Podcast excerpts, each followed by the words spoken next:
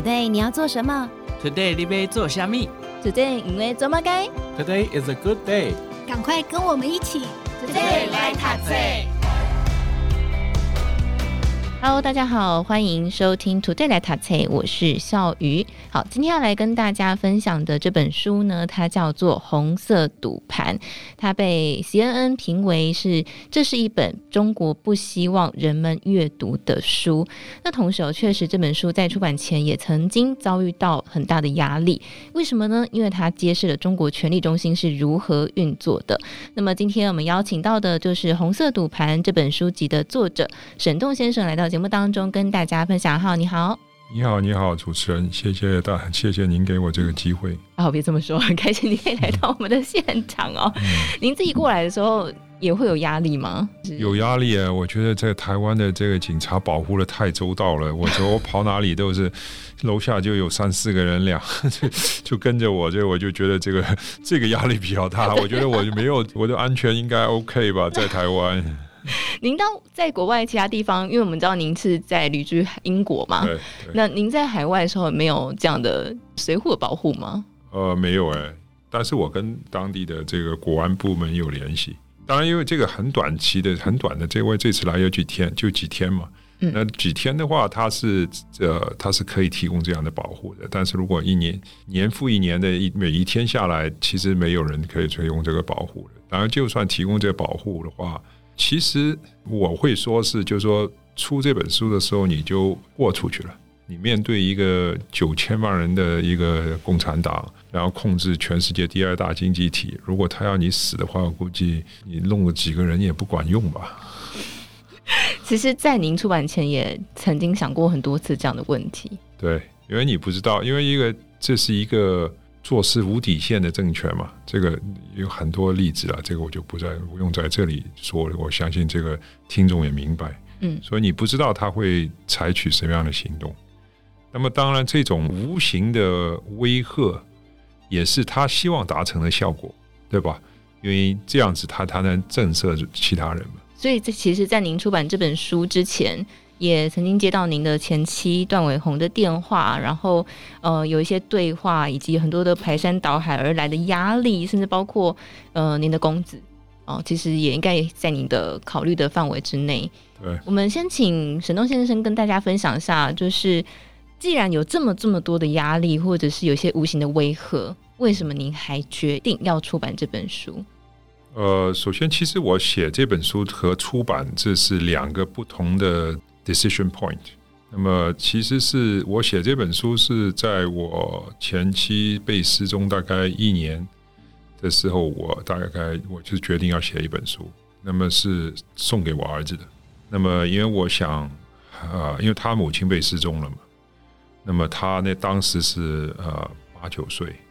那我想很全面的跟他解释，就是说我们的经历是什么，他的父母是什么。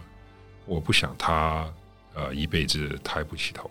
而我觉得我们在我们在中国这个环境里边，已经尽我们所能的做到模范商人。我我认为我们做的事情挺值得骄傲的，所以我想全面的告诉他我们是谁。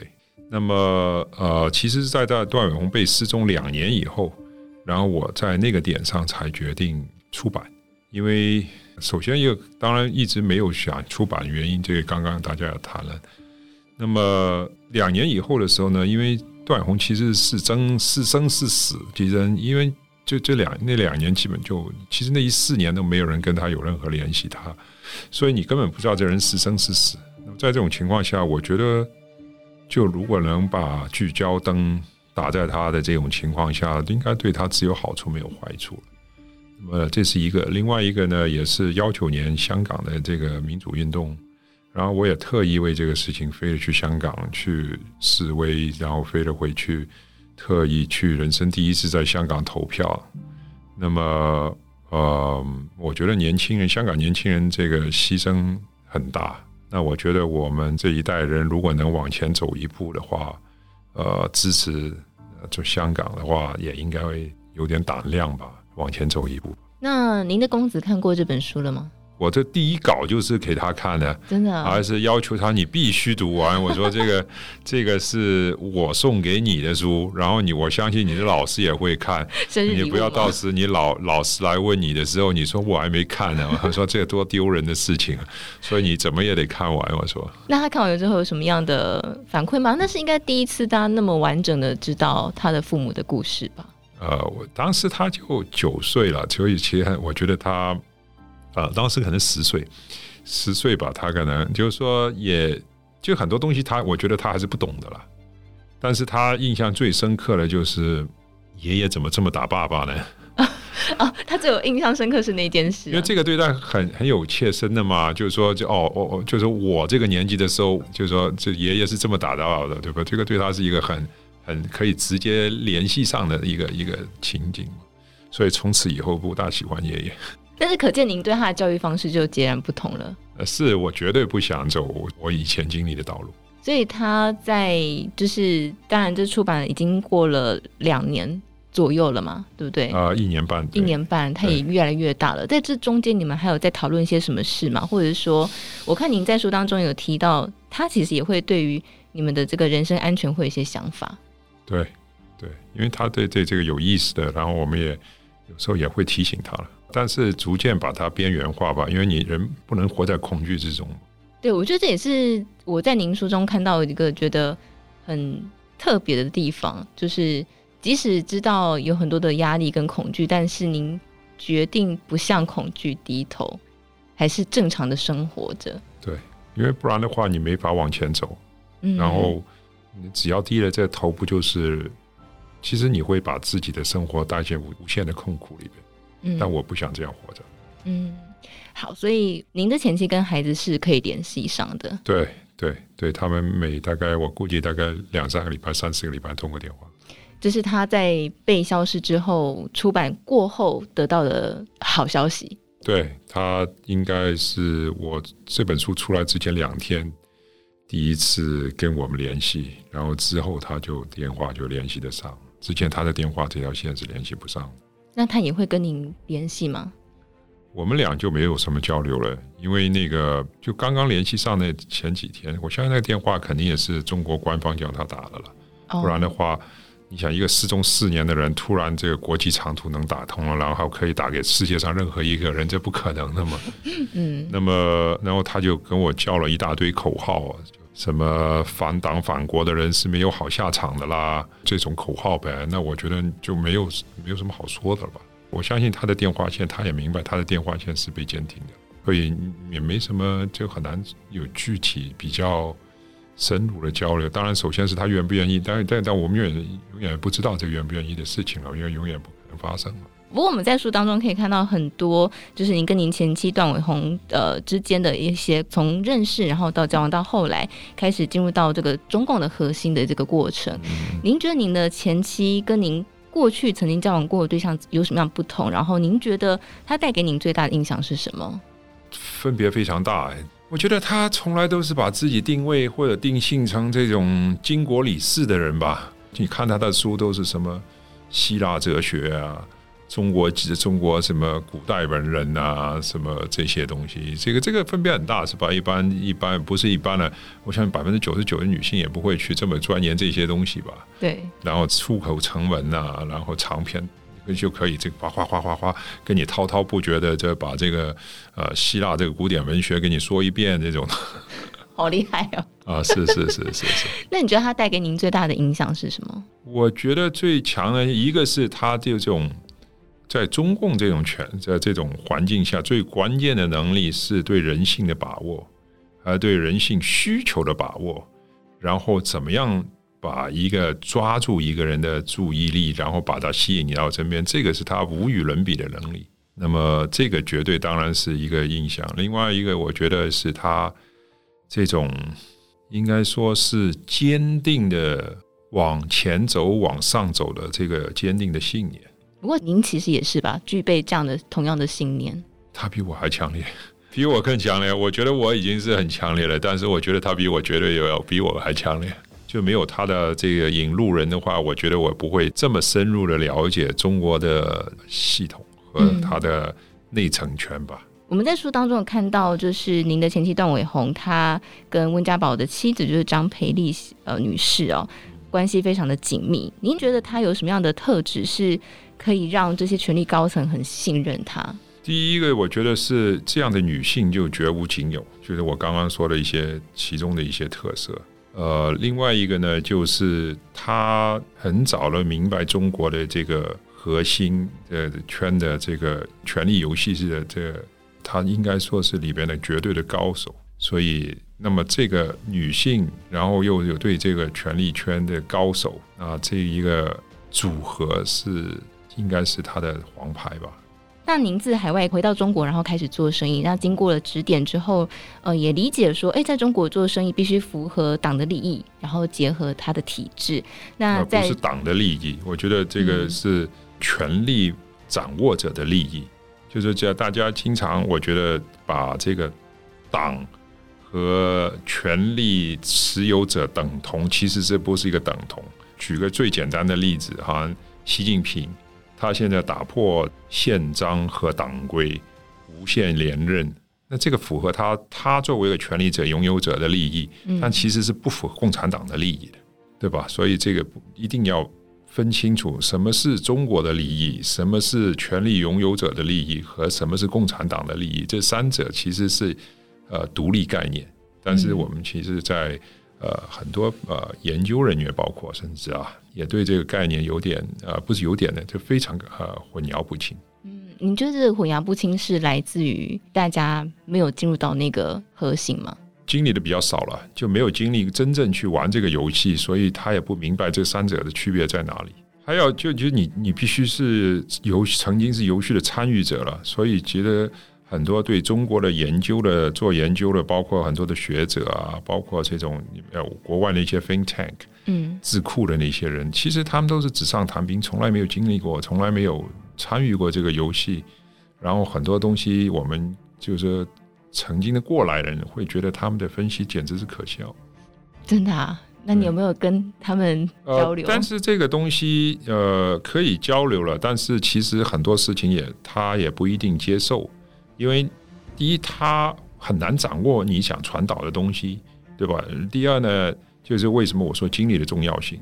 第二呢，就是说如果他推翻了这套东西，你就把他吃饭那个饭碗给打破了。哦，那他肯定不愿意承认这个事实嘛，对不对？所以这个不是一个基本上不是一个有多大交流空间的东西。所以在这个过程当中，因为您也接受西方的教育，再回到中国去，在这个过程当中，也曾经去感受到这样的代的冲击嘛，或者是您怎么样去平衡那样的不同？对，其实我我自己回顾啊，就是说我能写这本书，然后很多人其实有不同的人来跟我说啊，希望你是开了一个先河，有其他的人，呃，更多中国权力圈的人出来告诉大家权力圈的这个真相。我是觉得这个可能性不是太大了。就是说，因为我我我为什么能写这本书呢？就是跟我成长的环境有这个背景有很大的关系，就是因为我是香港成长的。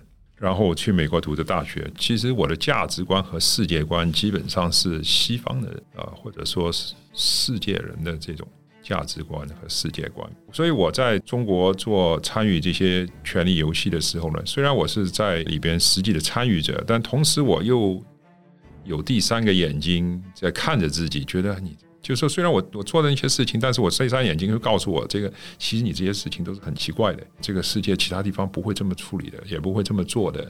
然后就你，我有个很批判的一个第三只眼睛在看着自己的这个所作所为。那这个其实是很难得的。要某种程度来说，昨天晚上我跟朋友吃饭，他们那你们台湾的朋友说，这不就是人格分裂症吗？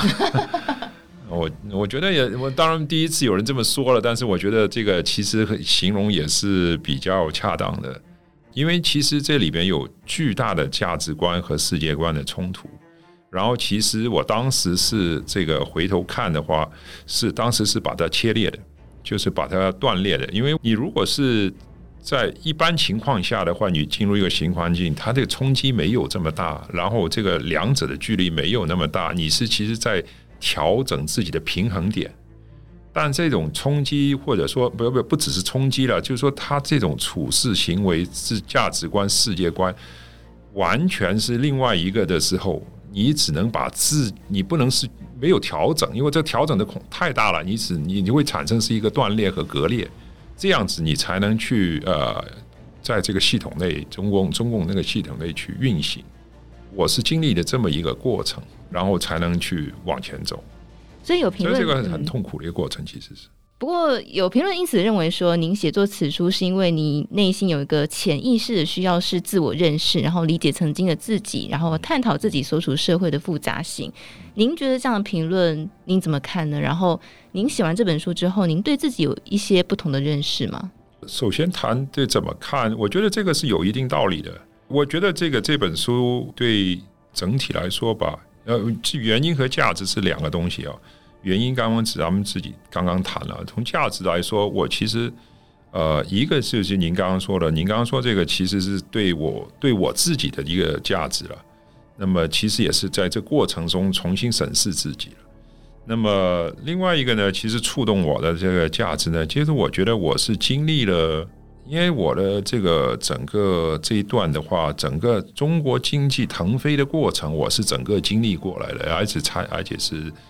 深入其中的参与者，那么我觉得从一个个人小人物的角度来把这段经历下来写下来，放到图书馆里边去，对未来大家怎么认识中国，中国这个腾飞到底是怎么腾飞出来的？这过程到底是什么过程？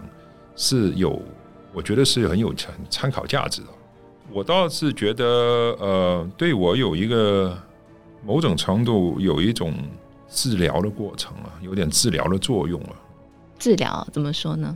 就就你重新把这些东西都捋一遍，把过程经历都重新梳理的时候，对，其实这这段走过来，这里边有很多不同的经验，对自己的心理是造成很大创伤的。所以是我的治疗是这个概念呢，就是说自我疗理、自我治愈的一个过程。嗯，我想这个大家在这个书当中可以稍微的感受得到的那个过程哦。不过在书当中，包括我们刚刚有稍微提到，就是说世人对中共本质的理解误差太大了。